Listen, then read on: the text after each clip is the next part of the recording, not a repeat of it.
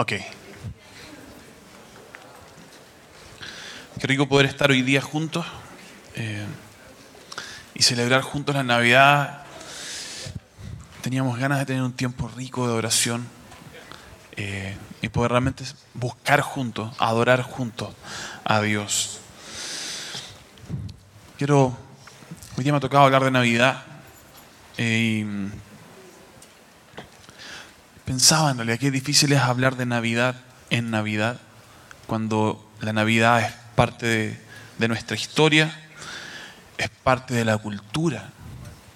Es difícil hacerla muchas veces relevante o realmente llevarla a lo que sí significa y no lo que ocurre eh, en estos tiempos.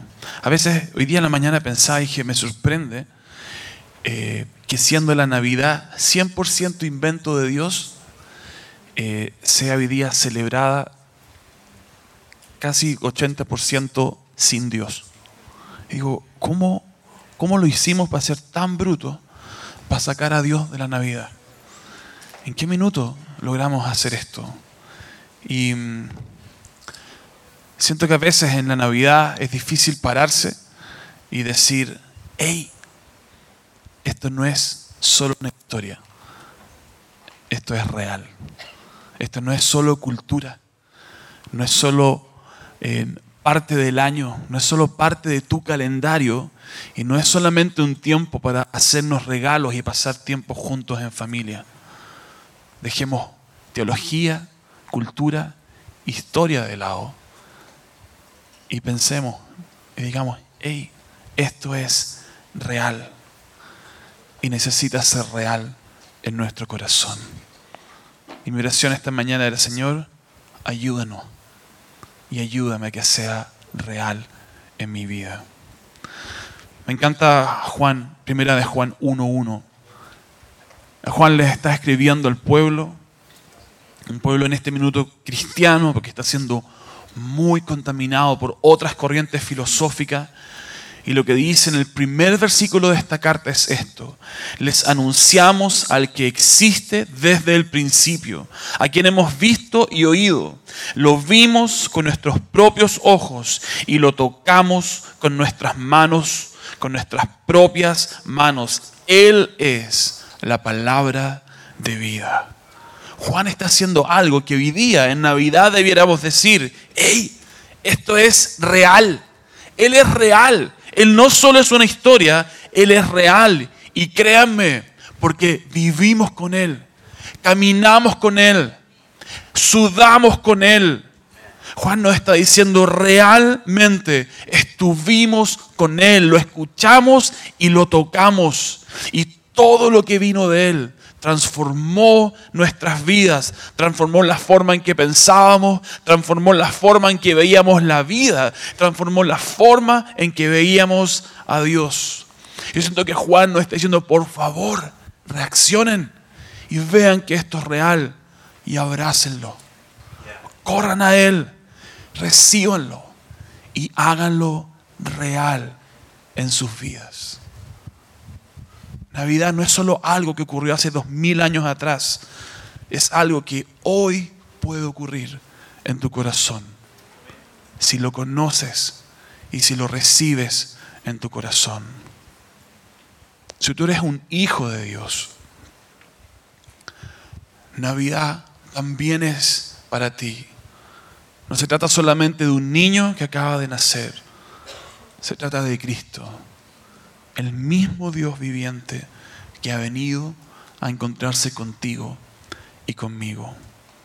Y que ha venido a morir en una cruz y dar su vida por ti. Isaías 9 dice esto. Versículos 2 y luego el 6 y el 7. El pueblo que camina en oscuridad verá una gran luz para aquellos que viven en una tierra de densa oscuridad. Brillará una luz pues nos ha nacido un niño, un hijo se nos ha dado. El gobierno descansará sobre sus hombros y será llamado consejero maravilloso, Dios poderoso, Padre eterno, príncipe de paz. Su gobierno y la paz nunca tendrán fin. Reinará con imparcialidad y justicia desde el trono de su antepasado David por toda la eternidad. El ferviente compromiso del Señor de los ejércitos celestiales hará que esto suceda. Tremenda declaración que está diciendo Isaías. Este hombre que vendrá, este niño que nos ha sido dado, sobre él descansará y será el gobierno y será llamado consejero maravilloso, Dios poderoso, Padre eterno y príncipe de paz. ¿Entiende lo que está declarando Isaías? Cuando leía esto pensaba, ¿cómo habrá sido 600 años antes de Cristo haber escuchado esta declaración de parte de Dios. ¿Cómo habrá sido para un pueblo que vivía en el exilio, lejos de su tierra, bajo otro imperio, haber escuchado estas palabras? Viene un consejero, un Dios poderoso, un Padre eterno y un príncipe de paz. Y él gobernará con justicia y traerá paz. Y su gobierno y la paz nunca tendrán fin. Esto era el anuncio que vendría. Esto era el anuncio de lo que vendría, de lo que experimentaríamos. Este era el anuncio de lo que realmente sería la Navidad, la celebración del nacimiento del Mesías. Isaías lanza esta declaración y en el versículo 6 dice algo tan relevante, pues nos ha nacido un niño, un hijo se nos ha dado. La declaración no dice que nació un niño, dice nos ha nacido. ¿Saben por qué? Porque nació para nosotros. No simplemente nació, nació para nosotros. Dios intervino el tiempo y el espacio para venir y aparecer para nosotros. Porque un Salvador nos es nacido. Nació para nosotros. Y nació así porque nosotros lo necesitábamos. No sé si alguien escuchó el podcast esta semana.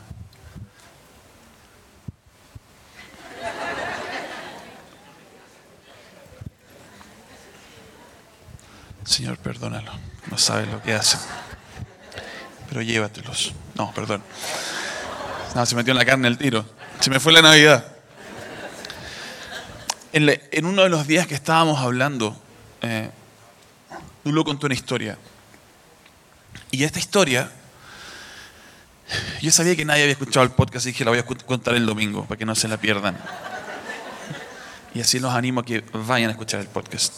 Pero la historia decía que un pastor dice que iba en su auto camino a su casa y cerca de su casa, en la calle, había siempre encontrado un auto muy antiguo, muy roñoso, muy destruido, oxidado, con los vidrios medio rotos, con estas cintas grises tratando de armar el auto de vuelta. Las puertas estaban amarradas con alambre para que se mantuvieran dentro del auto. El auto estaba realmente destrozado para el gato. Pero lo interesante era que había un cartel en el auto que decía, este no es un auto abandonado. Este no es un auto abandonado. Y conversábamos el podcast, conversábamos de esto y decíamos, la venida de Cristo en el pesebre fue un cartel que decía, este no es un mundo abandonado. Yo he venido. Y puede que tú veas cosas que afectan, que pareciera que está abandonado, porque vivimos en un mundo caído, porque sufrimos enfermedades, porque vemos muerte, sufrimiento, angustia, muchísimas lágrimas, desesperanza. Y en este lugar es tentador creer que Dios ha abandonado este mundo o que Dios nos ha abandonado. Pero Jesús vino para decirnos que este no era un mundo abandonado. el mismo pensamiento que el pueblo tenía antes de Cristo. El pueblo de Israel, después de haber sido levantado por sobre los otros pueblos en riqueza, en fama, en sabiduría, los últimos 600 años de su historia antes de Cristo habían sido duros, terribles. Habían estado más de 100 años en el exilio. Luego habían vuelto para intentar reconstruir sus ciudades, el templo, pero ya no eran los mismos. Muchos nunca volvieron y nunca volvieron a ser el, imperio, no, la nación que habían sido antes. Los últimos 400 años de historia antes de Cristo, Dios no había hablado ni una sola palabra, ni un solo profeta se había levantado para traer un mensaje de parte de Dios. Y además vivían sometidos bajo el imperio y dominio de, eh, otro, de otro reino. Vivían bajo el poder del imperio romano. Sus vidas eran miserables. Estaba la esperanza de que vendría un Mesías y que los liberaría de estos. Anhelaban que algún día ocurriera esto. Anhelaban que llegaría este Mesías y los liberaría del imperio romano, que levantaría un ejército que destruiría completamente este imperio para que ahora ellos como nación de Israel volvieran a levantarse como el gran pueblo que eran. Pero la realidad es que no pasaba nada. Había un silencio de Dios Pensaron que Dios no quería estar con ellos. Pensaron que la maldad del pueblo hacía que este Dios se alejara de ellos y mantuviera una distancia. Antes de estos 600 años, la cantidad de avisos, de advertencias de parte de Dios para ellos habían sido tantas, pero el pueblo nunca hizo caso. Y comenzó a levantar templos y cultos para otros dioses. Dioses que demandaban atrocidades del pueblo, como matar niños, para poder estimular a este Dios. Así que de alguna manera pensaban que este Dios estaba enojado con ellos. Y tenían que hacer algo entonces para poder despertar a Jehová y llamar su atención. Y la forma fue retomar la ley. Ser aún más celoso en el cumplimiento de esta ley. Pero como eso no traía al Mesías, y el silencio de Dios seguía. Decidieron ser aún más radicales. Y comenzaron ya no solamente a cumplir la ley de forma estricta, sino a agregar aún más leyes todavía. Leyes que fueran más rígidas, más severas, que trajeran mayor sacrificio en ellos todavía para ver si de esta manera Dios se compadecía y enviaba a este Mesías a salvarlo. Pero nada pasaba. Y el pueblo, el pueblo sencillo, no religioso, que no lograba cumplir con ninguna de estas exigencias, estaba agotado. Se sentían juzgados, se sentían miserables, se sentían indignos de este Dios y todas las sectas judaicas se los hacían sentir también a ellos. Realmente el pueblo sentía que este Dios los había abandonado y que este era un mundo abandonado.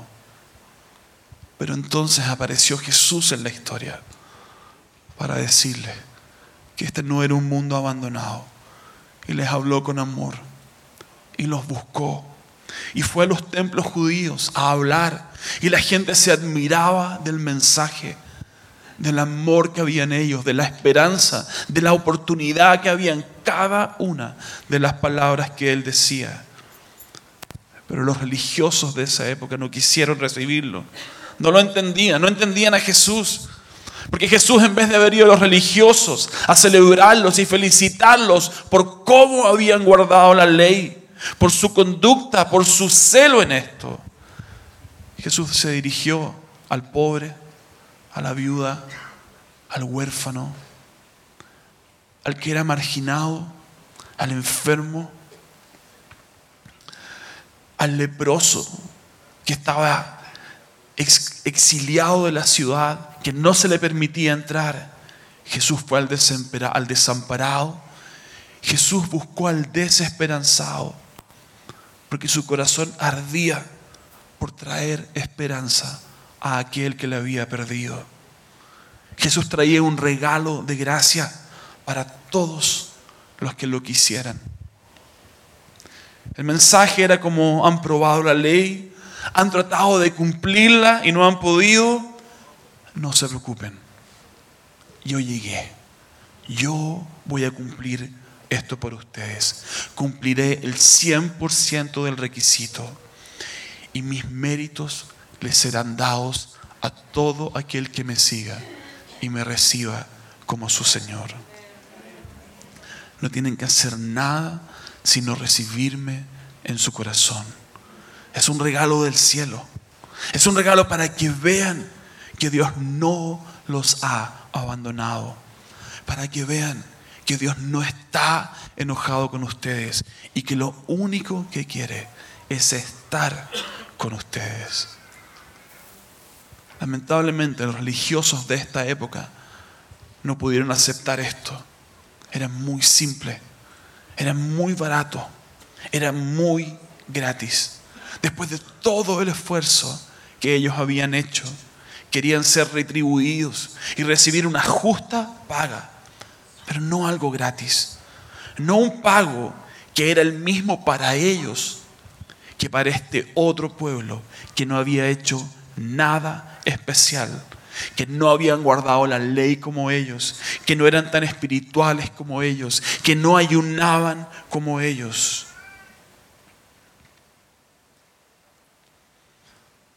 Pero esto hizo Jesús y esto era lo que simbolizaba la Navidad, un regalo, el regalo más grande que podría recibir la humanidad. Lo que los separaba de Dios venía a ser solucionado por este mismo Dios.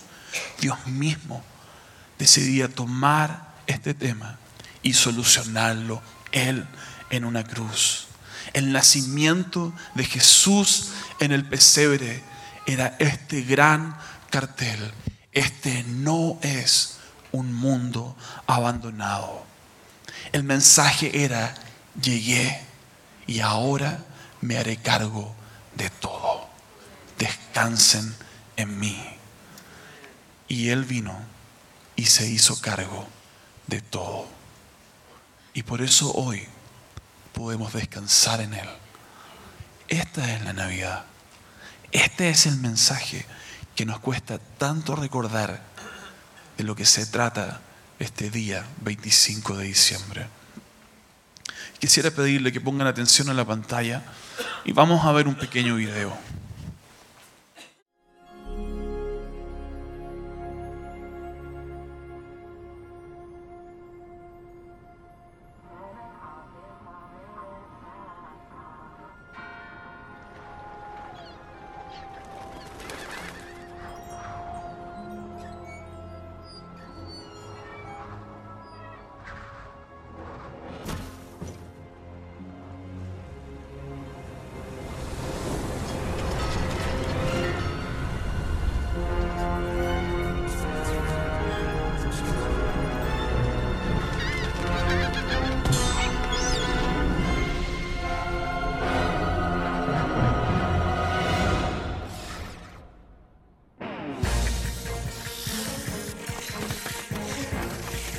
Primer batallón de agentes duendes. ¡Listo! Arréglese, oso, soldado. Madame.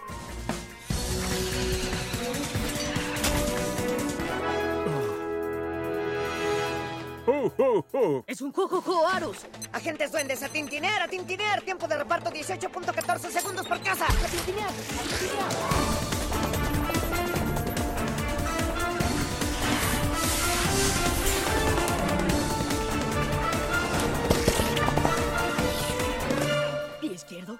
Pie derecho. Eso es, eso es. Croquetas en camino. Perro feliz en la trinchera. ¡Wow! Piano de cola. Este niño debe haber sido un santo.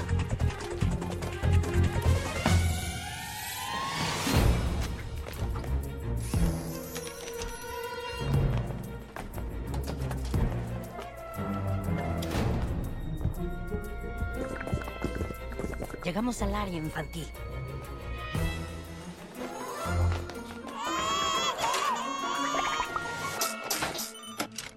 Maravilloso. Siempre me sorprende.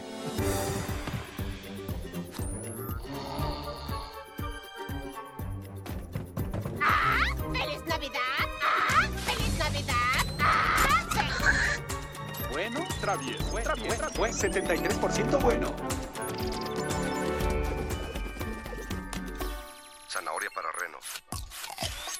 Zanahoria mordida.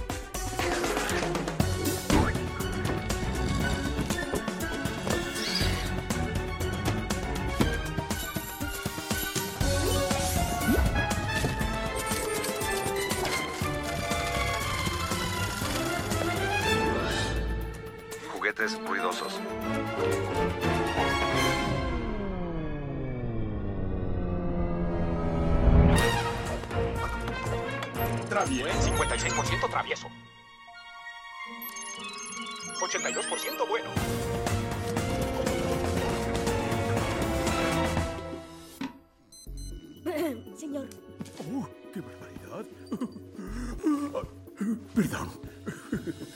Entrega completa. Listo el S1. sobrevivirá, soldado. Arus está feliz. Santa dejó la chimenea.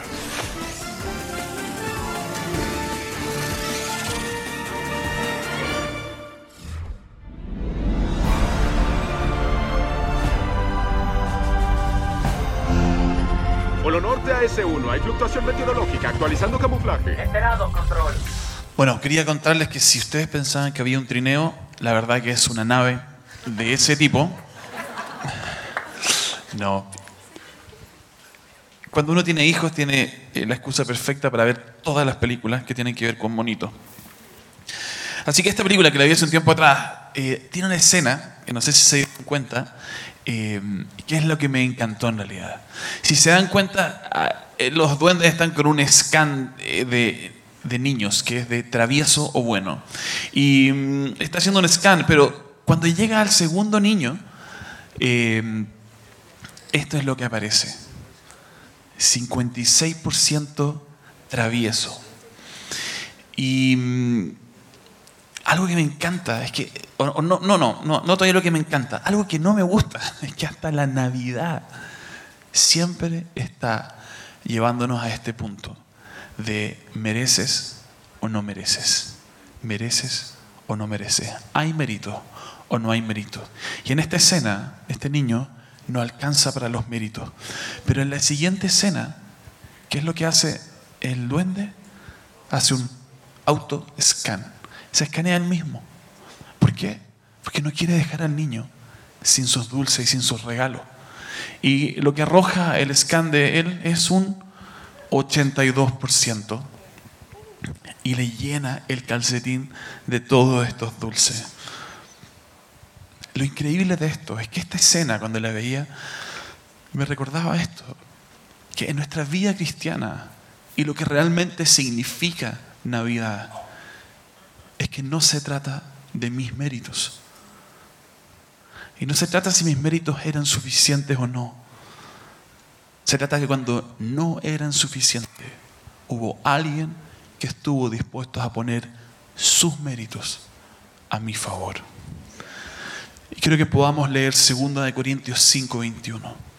La Biblia dice esto: al que no cometió ningún pecado por nosotros, Dios lo hizo pecado, para que en él nosotros fuéramos hechos justicia de Dios. El gran regalo de la Navidad es este. Y en un término teológico se llama imputación. Y es que lo que nosotros merecíamos lo recibió Jesús. Y lo que Él merecía lo recibimos nosotros. Todo el premio que Él merecía nos fue imputado a nosotros. Y por eso hoy podemos disfrutar de una relación con el Padre. Este es el regalo de Navidad. Esto es lo que hace que Jesús sea relevante en un día como este. El regalo que recibimos de Él. Hace mm, un tiempo estaba leyendo una historia de Juan Wesley. Roger siempre me habla de Juan Wesley, así que algo he leído de Juan Wesley. Y Juan Wesley en sus comienzos quien- él fue el fundador de la iglesia metodista, pero en un periodo de su vida en que estaba en una búsqueda de fe, traía muchísimas preguntas a quien era su consejero. Y su consejero era el conde de Zinzendorf, eh, quien era conde, pero también era teólogo y obispo de la iglesia morava en esos tiempos. Así que traía muchísimas preguntas a él, había muchas dudas en su cabeza. Pero un día, Zinzendorf le trajo una pregunta a él. Y le dijo, señor Wesley, ¿usted cree que Cristo murió por sus pecados? Y Wesley le dijo, claro, creo que Cristo murió por el pecado de todo el mundo. Así que Zinzendorf lo miró y le dijo, pero eso no fue lo que le pregunté. Le pregunté si cree que Cristo murió por sus pecados. En Mateo 16 vemos cómo Jesús aborda a sus discípulos. Y dice en versículo 13, cuando Jesús llegó a la región de Cesarea de Filipo, le preguntó a sus discípulos, ¿quién dice la gente que es el Hijo del Hombre? Bueno, contestaron. Algunos dicen Juan el Bautista, otros dicen Elías y otros dicen Jeremías o algún profeta. Pero entonces le preguntó, ¿y ustedes quiénes dicen que soy? Y esta sí que es una buena pregunta. Esta es la pregunta clave en nuestra vida. Si Jesús es relevante en la vida o si Jesús es relevante en tu vida. Esto marca toda la diferencia. Si Él realmente es tu Salvador, si realmente lo conoces, si realmente Él ha nacido y has tenido una Navidad con Jesús en el corazón. Porque ¿qué pasaría si descubrieras que el creador de todo lo que ves y lo que no ves, si el creador incluso de ti mismo, ¿qué pasaría si descubrieras que este Dios te ama con todo su corazón y que no hay nada que pueda detener su amor hacia ti? ¿Qué pasaría si descubrieras que realmente Él te ama apasionadamente? No solamente ama al mundo, sino que te ama a ti. Hace un tiempo atrás, estando con mis hijas, hay algo que me pasa mucho con ellas. Muchas veces busco a mis hijas. Mis hijas se han vuelto muy... Son lo máximo en realidad. Pero muchas veces mi hija chica me dice, papá, ayer, hoy, yo les cuento historias de mi hija, les doy una lata con estas cosas, pero ayer estaba hablando con la abuela, eh, mi mamá, por teléfono, y le dice, abuela, abuela, tengo un regalo para ti. Ya, tráemelo para el año nuevo que viene el abuelo. No, no, no, le dice, el regalo es esto, te quiero mucho.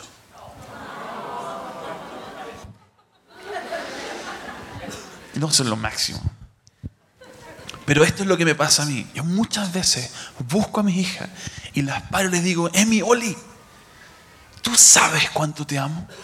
¿Tú sabes cuánto te amo? ¿Tú entiendes cuánto te amo? Sí, papá, sí sé que me ama. Pero ¿tú entiendes cuánto te amo? Ustedes son las mujeres más hermosas de este mundo. Pero no le digan a nadie, porque se van a poner celosas. Ya me dice. Y siempre estoy buscando. Y les digo esto. ¿Ustedes saben cuánto les amo? Un día Dios me habló mi corazón y me comenzó a hacer la misma pregunta. Y me dijo esto. Yo no quiero escuchar cuánto tú me amas. Yo no te estoy buscando para escuchar cuánto tú me amas. Lo que yo necesito que entiendas es cuánto yo te amo a ti y me rompió. Porque la verdad es que cuando busco a mis hijas, nunca estoy buscando que me digan de vuelta, sí papá, yo también. Yo estoy tratando de dejar absolutamente seguro que aunque me enoje, sea mañoso, las rete o castigue, que ellas puedan tener absolutamente claro que las amo sin ninguna condición.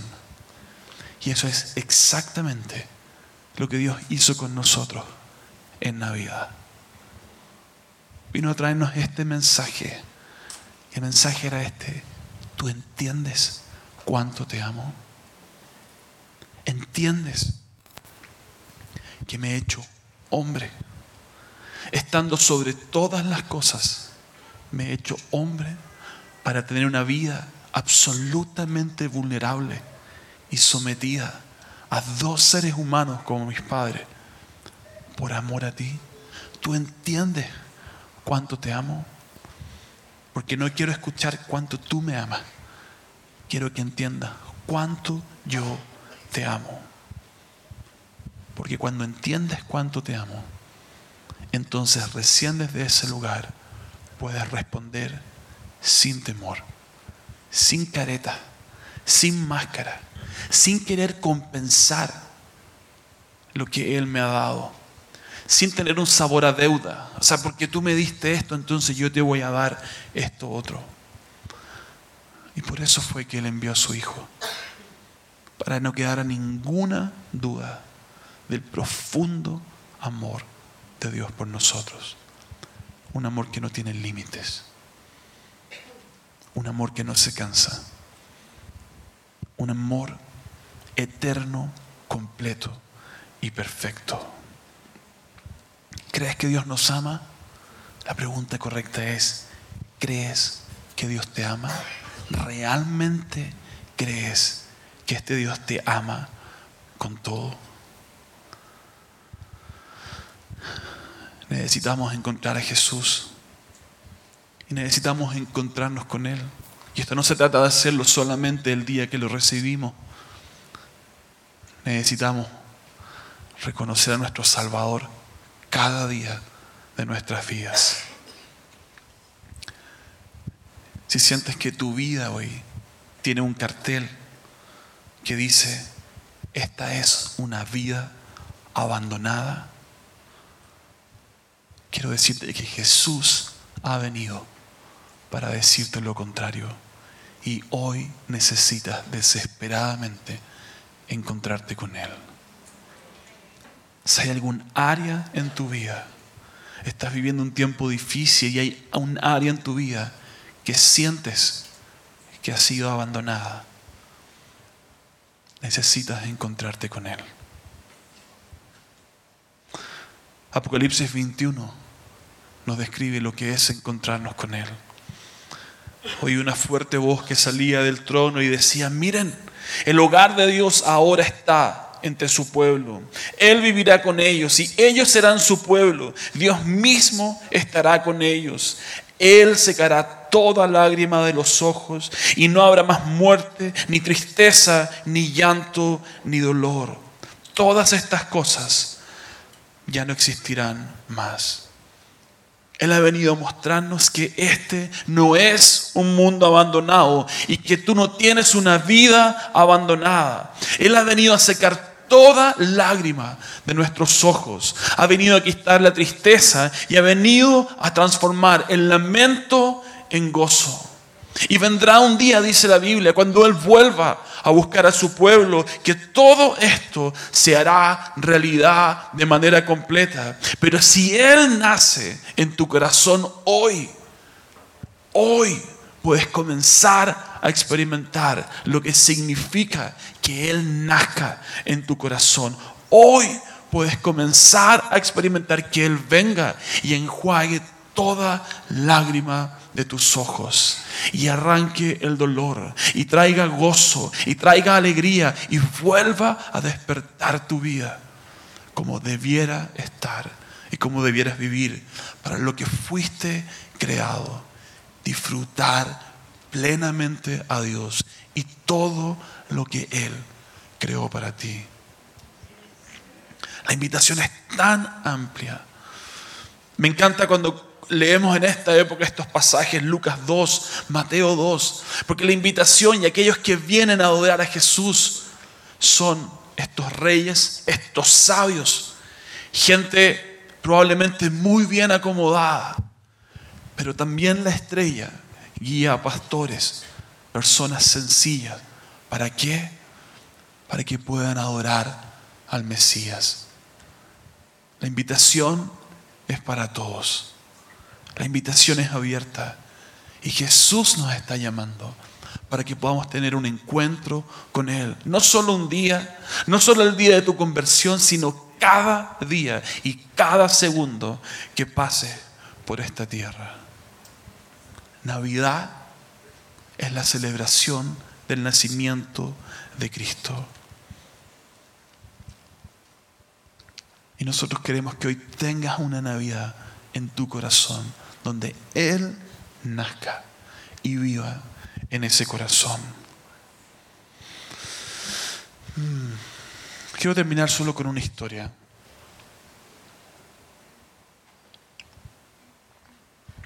Una mujer en la iglesia estaba haciendo fila para tomar la Santa Cena. Se sentía miserable, sentía culpa, carga de su pecado. Y mientras hacía la fila para tomar la Santa Cena, pensaba si realmente merecía estar en ese lugar o no, si realmente merecía o no tomar estos elementos.